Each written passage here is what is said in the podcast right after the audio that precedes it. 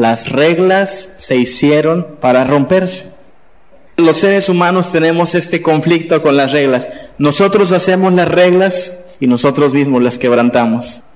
Oramos por nuestros diputados que hagan buenas reglas para el bien del pueblo. Pero también sabemos que esas mismas reglas, por causa de la maldad de nosotros, nosotros mismos buscamos la manera de romperlas, de esquivarlas.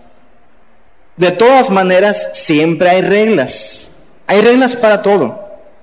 Uno no puede montarse en su carro y, andar así como así en la calle, ¿verdad que no? No, hay que ir a hacer un examen y en ese examen nos van a preguntar si sabemos las reglas el reglamento de tránsito, ¿no? Hasta para el fútbol, que es un deporte, hay reglas. Para todo hay reglas. Dicho sea de paso, las reglas humanas son falibles, pero las reglas de Dios, esas son infalibles. Son buenas, son perfectas. Y hoy vamos a seguir, en esta tarde vamos a seguir en Deuteronomio capítulo 8 hablando de estos descuidos que el pueblo de Israel debía evitar, de estos olvidos fatales de los cuales debía cuidarse. Cuídate de no olvidarte de Jehová, tu Dios. Algo tan sencillo como eso. Dios existe, Dios es bueno y Dios está con nosotros. A veces se nos olvida, hermanos míos. Vienen pruebas y esto hasta a mí me pasa o a usted le ha de pasar. ¿Vienen pruebas? No sé, eh, alguien se enferma en casa y muchos a veces la reacción por instinto es vamos al doctor, ¿no? Alguien se, vamos al doctor, alguien se enferma, vamos al doctor. Me estoy sintiendo mal, ya tengo un poquito de fiebre, tómate una aspirina. Como que sabemos el remedio inmediato y está bien, nosotros no somos de los que creemos que no hay que ir al doctor, hay que ir al doctor. Pero es extraño que sabiendo que Dios existe y que es un Dios bueno y que nos trata como hijos, nuestro primer recurso no siempre es vamos a orar y vamos a pedirle a Dios y después vamos al doctor. ¿Sí me explico? Algo tan sencillo como que Dios es real. A veces podría ser solo un conocimiento aquí intelectual, pero no una realidad. Por eso son olvidos fatales. Porque el pueblo de Israel conocía la ley, no se les olvidó la ley. Lo que se les olvidó es que debían tenerla presente en cada aspecto de su vida. Así es que es un olvido fatal olvidarse de que hay un Dios, pero hoy también veremos que es un descuido fatal olvidarse de que ese Dios nos ha dado mandamientos. Cuídate de no olvidarte de Jehová tu Dios, Deuteronomio 8:11, para cumplir sus mandamientos, sus decretos y sus estatutos que yo te ordeno hoy. ¿De qué no hay que olvidarse? No solo de que hay un Dios, sino de que hay una ley Mandamientos, decretos y estatutos no son palabras que signifiquen cosas diferentes. Como los judíos, ya sabe, utilizan muchos sinónimos, ¿se acuerda? Amarás al Señor tu Dios con todo tu corazón, toda tu alma, toda tu mente. No son cosas diferentes, sino que cada una es como un martillazo, ¿sí? Lo mismo pasa aquí, no, no es que un mandamiento sea diferente a un estatuto o a un decreto, en términos bíblicos es lo mismo. Pero ahí está. Y es interesante que lo ponga de diferentes maneras para que al pueblo de Dios no se le olvide que hay una ley. Nosotros tenemos un conflicto, a lo mejor como cristianos, con los mandamientos. A veces cuando uno cita estos pasajes, a algunos les podría sonar como legalista, decir, ya vamos a hablar de mandamientos, si ya no estamos bajo la ley, ahora estamos bajo la gracia. Yo estoy de, acuerdo totalmente en que estamos bajo la gracia, pero estar bajo la gracia no implica vivir sin ley, al contrario, estar bajo la gracia implica que ahora sí podemos cumplir la ley de Dios. Vamos a explicarlo en un momento. Pero hay cuatro cosas respecto a los mandamientos que no deberíamos olvidar. Y si las olvidamos, son de esos olvidos fatales. En primer lugar, debemos recordar que son mandamientos. Es algo muy sencillo, pero hay que enfatizarlo. Proverbios capítulo 3, versículo 1 dice, Hijo mío, no te olvides de mi ley y tu corazón guarde mis mandamientos. Hijo mío, no te olvides de mi ley y tu corazón guarde mis mandamientos. ¿Por qué es importante esto, hermanos? ¿A qué nos suena la palabra ley? Mandamientos. Es algo que o te sometes o lo quebrantas. Vaya, la palabra consejo no es sinónimo de mandamiento, ¿verdad que no? Un consejo es algo que usted, si quiere, lo toma. Si no quiere, pues allá usted. Pero el Señor no nos da consejos. Tengo este conflicto porque a veces hay gente que se refiere así a la Biblia. A veces nos referimos a, vamos con los incrédulos y en un afán de ser amistosos con los incrédulos decimos, mira, Aquí hay consejos de Dios para ti. No, Señor, aquí no hay consejos de Dios. Estos no son consejos. Bueno, al menos no en el contexto en que nosotros hablamos de consejos ahora. Esto no es consejo. Esto es ley.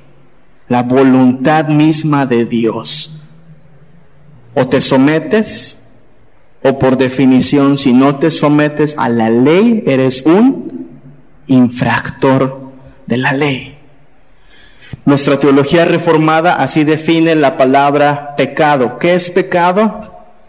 Pecado es la falta de conformidad con la ley de Dios o la transgresión de ella. Eso es pecado. Pecado es no vivir o no obrar conforme a la voluntad de Dios. Es un mandamiento, no es una opción, no es un consejo, no son tips para la vida, porque así, así muchos hablan hoy, ¿no? Cinco tips para, no, no, no. Mandamientos.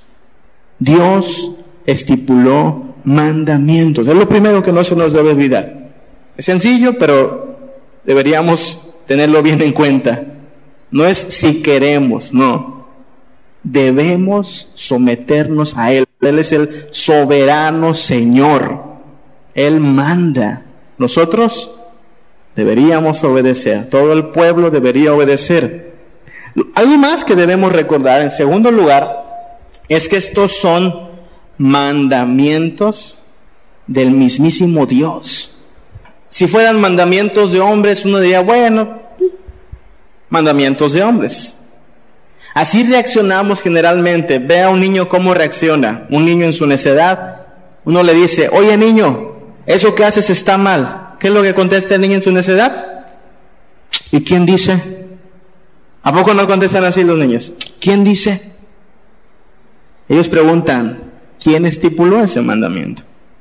Pues la respuesta, cuando alguien, cuando con la autoridad bíblica le decimos, eso que hace usted es pecado, cuando el transgresor dice, ¿y quién dice? La respuesta es Dios. Dios dice palabra de Dios.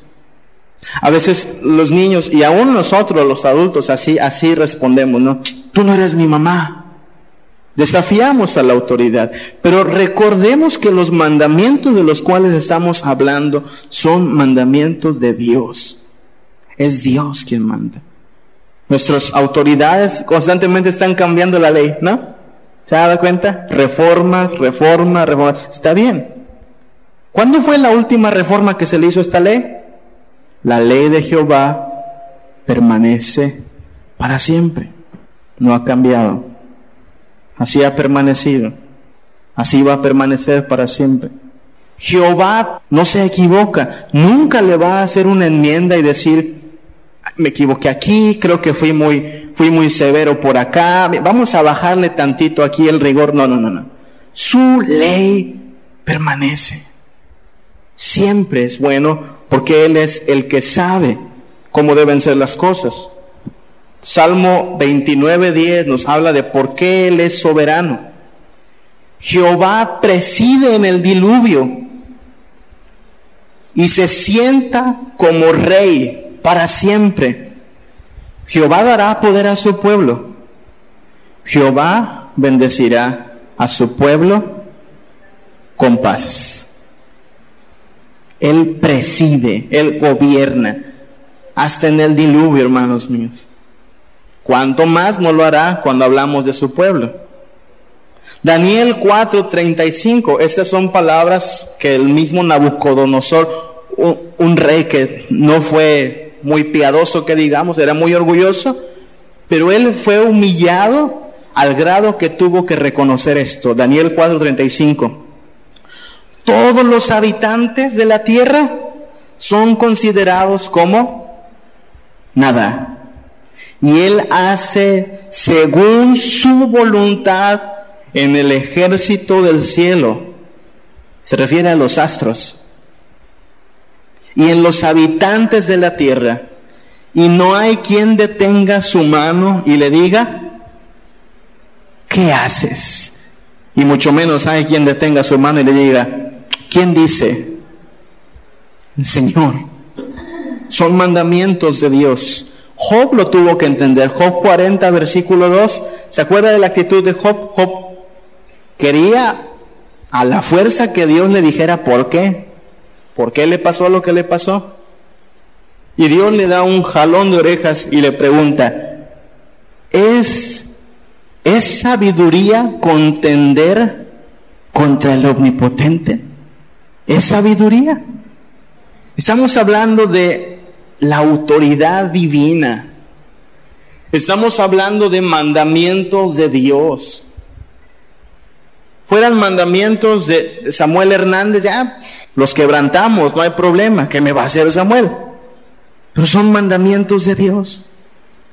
¿Es sabiduría contender contra el omnipotente? No, no es sabia. Pero así como no es sabio, ¿cómo intentamos a veces escurrirnos del mandamiento de Dios pensando ingenua o neciamente que nos vamos a escapar? Por eso Israel y nosotros como iglesia no deberíamos pensar que Dios no va a castigar al que rompa sus mandamientos o pensar que Él va a dar por inocente al culpable. No, debemos recordar que hay una ley y que esta ley es una ley de Dios. El mismo Jesús no vino a hacer su voluntad. Juan 6:38 nos narra las mismas palabras de Jesús. Jesús dice, porque he descendido del cielo no para hacer mi voluntad, sino la voluntad del que me envió. Hasta Jesús fue obediente. Como veíamos en Gálatas 4:4, a su tiempo Dios envió a su Hijo, nacido de mujer y nacido bajo la ley. Aún Jesús se sometió a la ley. Vaya, el que hizo las reglas se sometió a sus propias reglas. Eso nos habla de que la ley nunca será quebrantada. Mateo 5, 17 al 18 nos lo dice así. El mismo Jesús lo decía. No penséis que he venido para abrogar la ley o los profetas. No, no he venido a abrogar, sino para cumplir. Porque de cierto os digo que hasta que pasen el cielo y la tierra, ni una jota, ni una tilde pasará de la ley hasta que todo se haya cumplido. ¿Alguien puede quebrantar la ley de Dios? Temporalmente cree que puede quebrantarla, pero a su tiempo el juez justo va a dar a cada uno lo que merece. Son mandamientos de Dios. Así es que deberíamos meditar más en ellos. Yo sé que a veces nos saltamos el Antiguo Testamento y es más fácil ir al Nuevo Testamento pero lo que les animo, hermanos míos, es darle una buena leída, al menos a Deuteronomio. Habrá algunas leyes que no entendemos quizá porque son leyes de carácter más cultural, pero hay otras leyes que son bien claras y deberíamos, deberíamos tratar de estudiarlas más. ¿Por qué razón? Porque no solo son mandamientos y mandamientos de Dios, sino los siguientes también importante. En tercer lugar, son mandamientos para nosotros. Me temo que a veces vemos los diez mandamientos, por ejemplo, Éxodo 20, que son el, el resumen de la ley, y decimos, válgame, nadie puede cumplir la ley. Y en un sentido es verdad. Nadie, nadie puede cumplir la ley. Nadie, hermanos míos. Me refiero a nadie en su estado natural. Sin Cristo, todos nosotros somos rebeldes por naturaleza. No queremos cumplir la ley y no podemos cumplir la ley. Pero cuando Cristo viene a nosotros y nos transforma, entonces sí podemos cumplir la ley. Lo que decimos es, la ley no sirve para salvación, pero sí sirve para santificación. Nadie aquí ha sido salvo por cumplir la ley, ¿verdad que no? Yo no podía cumplir la ley, nadie aquí fue salvo por cumplir la ley. Pero una vez que Dios nos rescata, entonces nos dice ahora, cumple la ley. Ahora la pregunta es, ¿Y podremos algún día cumplir la ley? La respuesta es, tienes todo lo que necesitas para cumplir la ley. El Espíritu Santo nos fue dado, Él nos conduce, Él nos guía. Tenemos su palabra que es útil para enseñar, para redarguir, para corregir, para instruir. La pregunta es, entonces, ¿por qué no siempre me someto a la ley de Dios? La respuesta es, por el pecado que mora en nosotros todavía. Ya no somos esclavos del pecado, ya no somos condenados por el pecado, pero todavía quedan en nosotros rastros del pecado, le llamamos pecado residente, el cual debemos hacer morir para que sea vivificado el nuevo hombre. Por eso Pablo, si lee usted las cartas de Pablo, dice muchas veces, haced morir lo terrenal en vosotros, ¿no? Despojaos del viejo hombre, revestidos del nuevo, ¿no? Despojémonos las obras de las tinieblas, vistámonos las armas de la luz. Entonces, ¿un cristiano puede cumplir la ley? La respuesta es, con la ayuda de Dios y guiado por la palabra de Dios, sí puede y debe, porque es en los frutos de arrepentimiento y de obediencia que se nota que de verdad esta persona está siendo transformada en santidad a Dios. Vaya, Dios hizo mandamientos para seres humanos, no para marcianos ni para venusinos, no, para humanos como usted y como yo, humanos. Los líderes de Israel, por ejemplo, Josué 1.8, ¿se acuerda que le decía que Moisés no pudo entrar a la tierra prometida? Cuando Moisés murió, al final de Deuteronomio, su sucesor fue Josué. Y esta es la instrucción que se le dio a Josué. Josué capítulo 1, versículo 8. Nunca se apartará de tu boca este libro de la ley, sino que de día y de noche meditarás en él para que guardes y hagas conforme a todo lo que en él está escrito porque entonces harás prosperar tu camino y todo te saldrá bien. Yo no sé cómo se pone de moda a veces en la iglesia hablar de liderazgo. Puede ir a la librería cristiana, hay toda una pared de puro liderazgo. Yo a veces pienso que está de más. ¿Cuál es la clave para ser un buen líder? Medita en la ley y cúmplela y todo te saldrá bien. La clave para los líderes era meditar en la ley, la clave para el pueblo era meditar en la ley. Deuteronomio capítulo 6, del 4 al 7. Esta pequeña porción los judíos la conocen como la Shema. Shema en hebreo quiere decir oye. Oye Israel, Jehová nuestro Dios, Jehová uno es. Y amarás a Jehová tu Dios de todo tu corazón, de toda tu alma y con todas tus fuerzas.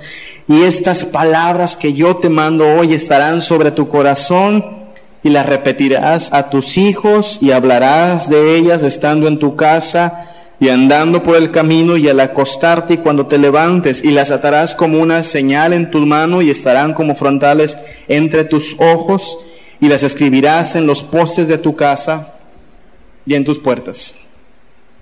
¿Sabes cuál es el problema con los seres humanos? Ya lo dice Santiago. Nos quedamos en ser oidores cuando hay que ser hacedores de la palabra. Para cuando Jesucristo llegó a la tierra, ¿sabe cómo se practicaba este mandamiento? Uno diría, bueno, los padres tenían un tiempo de devocional con sus hijos y les leían lo que entonces tenían de Biblia y oraban quizá y el hogar parecía estar bien centrado en Cristo. Algunos lo hacían, pero otros se lo tomaron así de literal. Hicieron esta parte en papelitos pequeñitos y se los amarraron en unas cajitas aquí en la mano y otros aquí en la frente. Filacterías se llaman. Eran los fariseos. Y en las casas, en sus puertas también ponían algunas cajitas con pedacitos de la ley. ¿Cree que eso va a servir? Mira, qué obedientes, no. Es una manera muy ingeniosa de esquivar la ley y aún así poder decir, yo estoy cumpliendo la ley. Muy similar a la manera en que vivimos tristemente a veces. ¿no? se trata nada más de conocer la ley, sino de vivir la ley. Ahora, este es el asunto. No es vivir la ley para ser aceptado. Vamos a verlo así.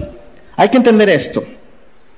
Mateo 7:23 dice, a aquellas personas que parece que cumplían la ley, pero en realidad no lo hacían porque su corazón estaba lejos del Señor. Este pasaje comienza diciendo, no todo el que me dice, Señor, Señor, entrará en el reino, sino el que hace la voluntad de mi Padre. ¿De qué se trata? Obediencia. La obediencia no es el requisito para ser salvo, pero sí es la evidencia de que ya se es salvo. O en palabras de Jesús, por sus frutos los conoceréis. Muchos me dirán aquel día, Señor, en tu nombre hicimos esto o aquello, mira, convenciones, sociedad femenil, la unida, coro, predicaba, hacía esto y aquello, fundé 20 iglesias, 100 misiones. Qué bueno, qué bueno. Si fue para la gloria de Dios, amén. Pero otros lo habrán hecho buscando gloria de hombres y no de Dios a los cuales el Señor les dirá, nunca os conoce, apartaos de mí, hacedores de maldad. Esta palabra, maldad, es la palabra anomían, así está en el griego, viene de la raíz anomos. ¿Qué significa Deuteronomio? Segunda ley.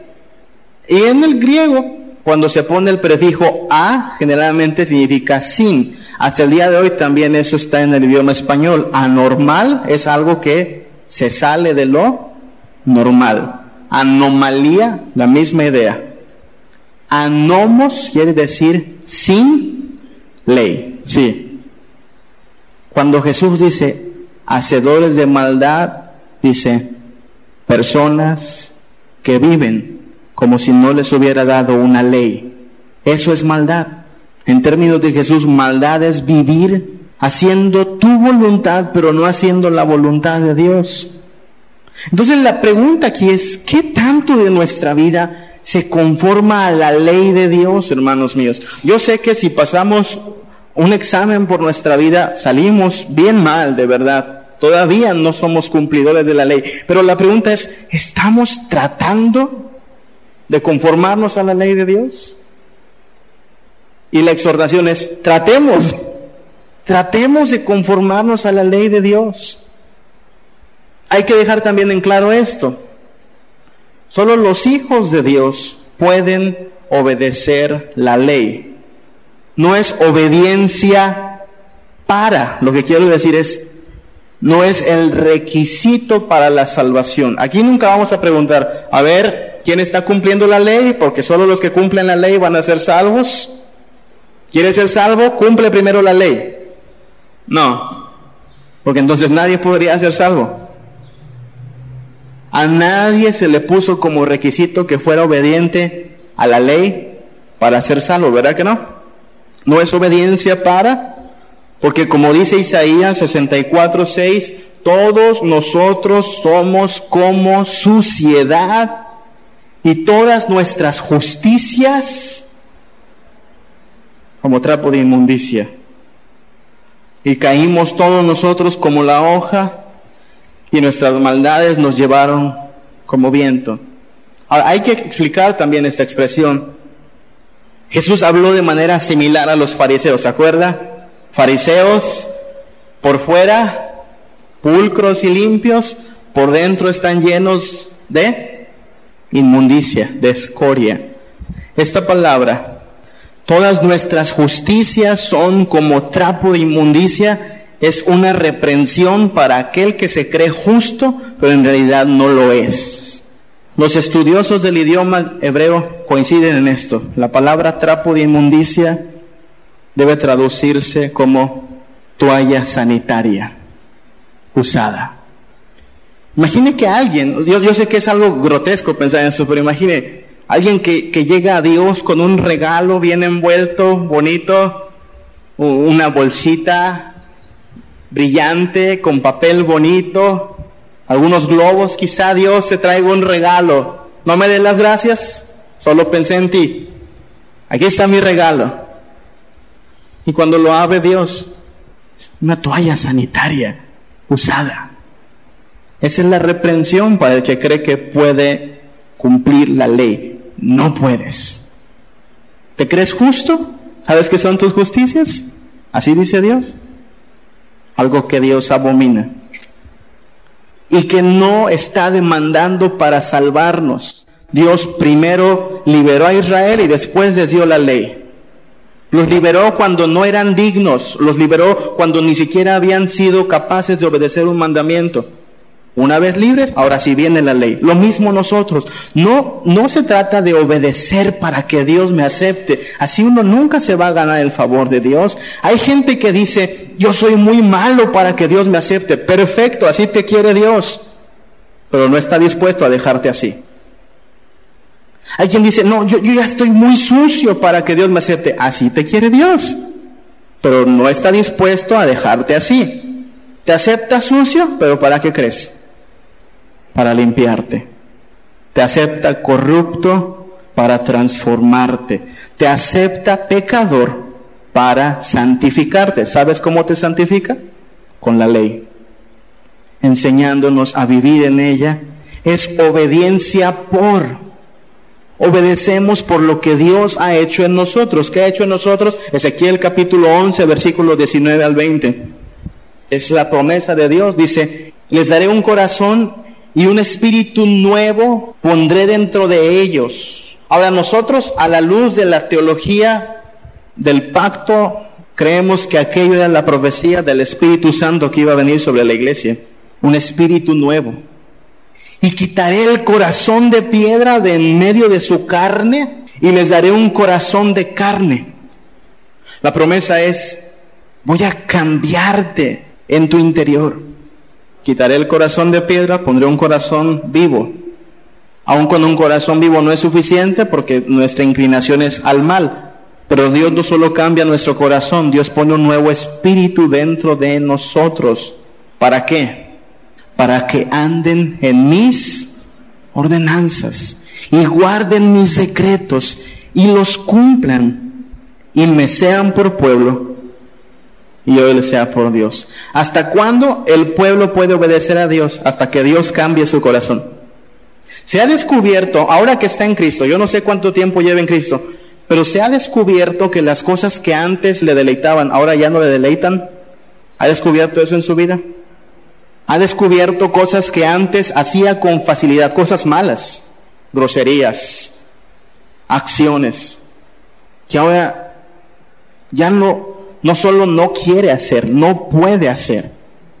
Y en cuanto ha intentado quizá hacerlo, algo le frena y dice, no, ¿qué ha pasado?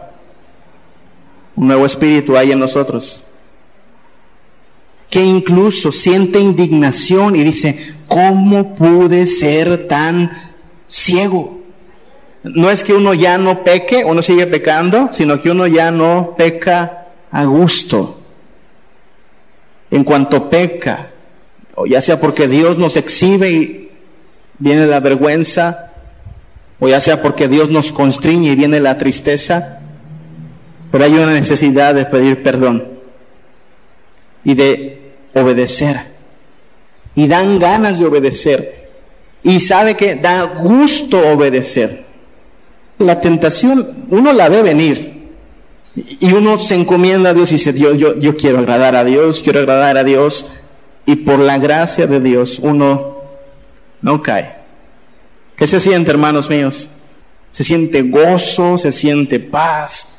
Y cuando uno no se conforma a la ley de Dios, tarde o temprano tiene que haber quebranto. Y nos tendremos que arrepentir. Y quizá cosechar las consecuencias. Pero es así como Dios obra con sus hijos nos da su ley no para ser salvos, sino que nos llama a obedecer por lo que ha hecho en nosotros. Nos ha creado nuevamente, nos ha hecho nuevas criaturas. Y es obediencia por lo que ha hecho y en el Espíritu Santo, por supuesto. Romanos 8, 5 al 8, porque los que son de la carne piensan en las cosas que son de la carne, pero los que son del Espíritu en las cosas que son del Espíritu. Ya hemos dicho que carne se refiere a la vida sin Cristo, pecado. Los que son del Espíritu se refiere a los hijos de Dios, renacidos. Versículo 6. Porque el ocuparse de la carne es muerte, pero el ocuparse del Espíritu es vida y paz. Versículo 7. Por cuanto los designios de la carne son enemistad contra Dios. Aquí está lo que hay que ver. No se sujetan a la ley de Dios, ni tampoco, ¿qué? Ni tampoco pueden. Hay algo que destacar aquí, hermanos míos. Los que no son de Dios, no solo no se sujetan a la ley de Dios, no pueden. No pueden.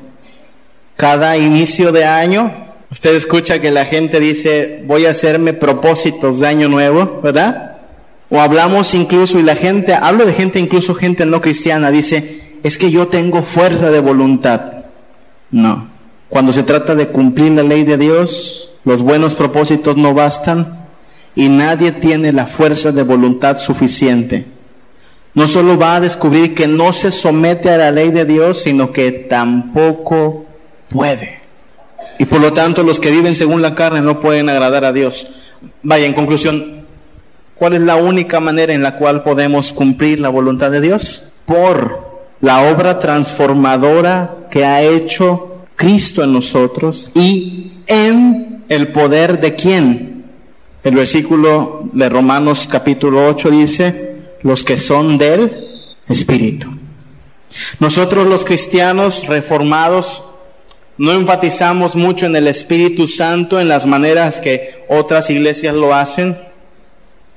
Hay iglesias que dicen, la evidencia de que el Espíritu Santo está en ti es que vas a hablar en lenguas.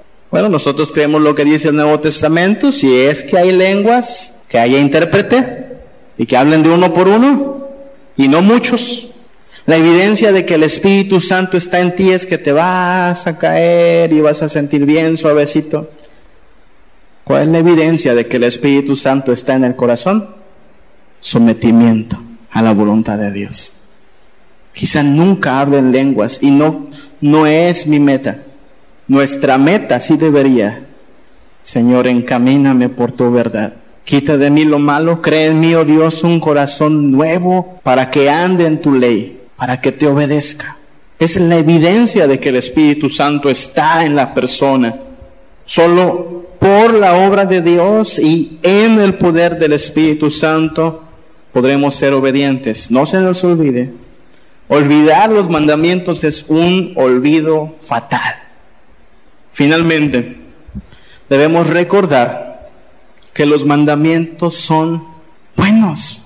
Es la voluntad de un Padre amoroso para los hijos que ama. El problema que ven los que no son del Señor, los que son de la carne, es dicen, pues es que, es que Dios te quita todo lo divertido, te quita todo lo que, lo que está padre, lo que está entretenido.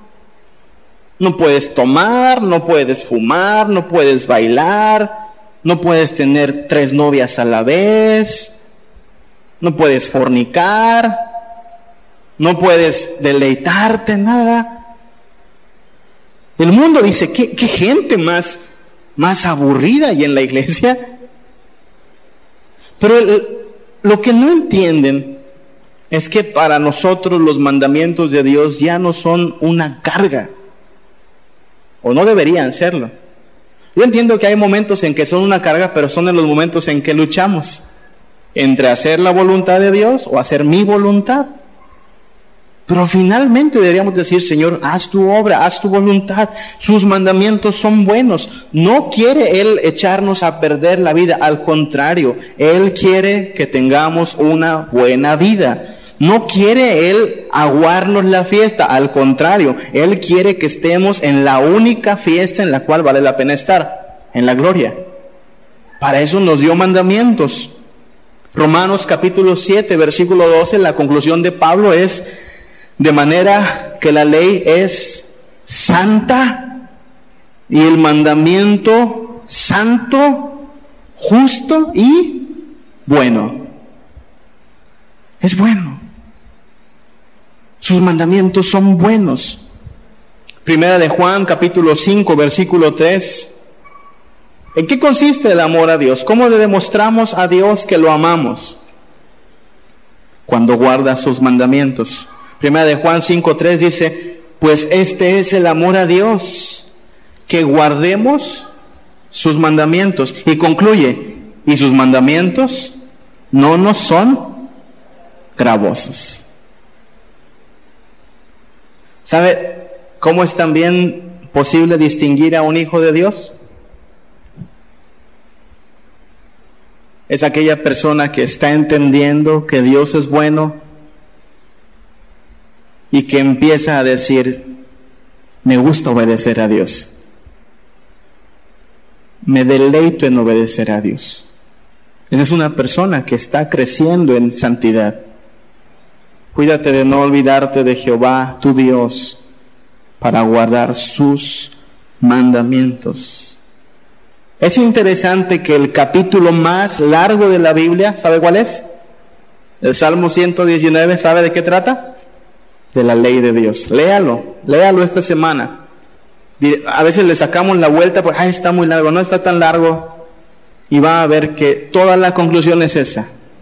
Son mandamientos, son mandamientos de Dios, son mandamientos para nosotros y son mandamientos buenos. Sin Cristo es imposible obedecerlos, pero si Él nos ha regenerado, si su Espíritu Santo ha sido derramado en nosotros, entonces vayamos, hermanos míos, y sometámonos a su voluntad, que es buena y que tiene recompensa. Que el Señor nos ayude a hacer la voluntad de Dios en nuestra vida, hermanos míos. Vamos a orar a nuestro Dios y vamos a encomendarnos en sus manos. Padre Santo, gracias te damos por todo lo que nos das, por tu salvación, Padre, y la obra en nosotros y el Espíritu Santo que nos has dado, Padre. Te pedimos que no lo apartes de nosotros, Padre. Líbranos de hacerlo entristecer, Padre. Que haga su morada eterna en nosotros y nos santifique y nos moldee y nos dirija, Padre Santo. Queremos pedirte que sigas cambiando nuestra manera de ver las cosas y veamos cada vez con más alegría tu voluntad, Padre. Te pedimos que nos des un corazón que vea tus mandamientos con gozo, Padre. Gracias porque no nos dejaste a oscuras, nos diste tu palabra y tu voluntad, Padre. Enséñanos a caminar por tu senda, Padre. Enséñanos a obedecer tu voluntad. Líbranos del orgullo, Padre, de pensar que si los obedecemos es porque somos buenos, Padre. No, recuérdanos que si los obedecemos es solo porque tú nos estás guiando y moldeando, Padre. Y porque tu Espíritu nos está también conduciendo, Señor. Danos mayor mansedumbre, Padre. Danos más sometimiento a ti, Señor que cuando haya una lucha entre hacer nuestra voluntad y hacer tu voluntad, podamos negarnos a nosotros mismos y someternos a ti, Padre. Danos tu paz, danos tu luz, Padre nuestro. Recuérdanos, Padre, que tú eres bueno y que tu mandamiento es bueno también, Señor. Por Cristo Jesús te damos gracias. Amén. más y más de mi maldad. Borra todas mis faltas contra ti no quiero pecar, porque yo reconozco mi debilidad. Oh,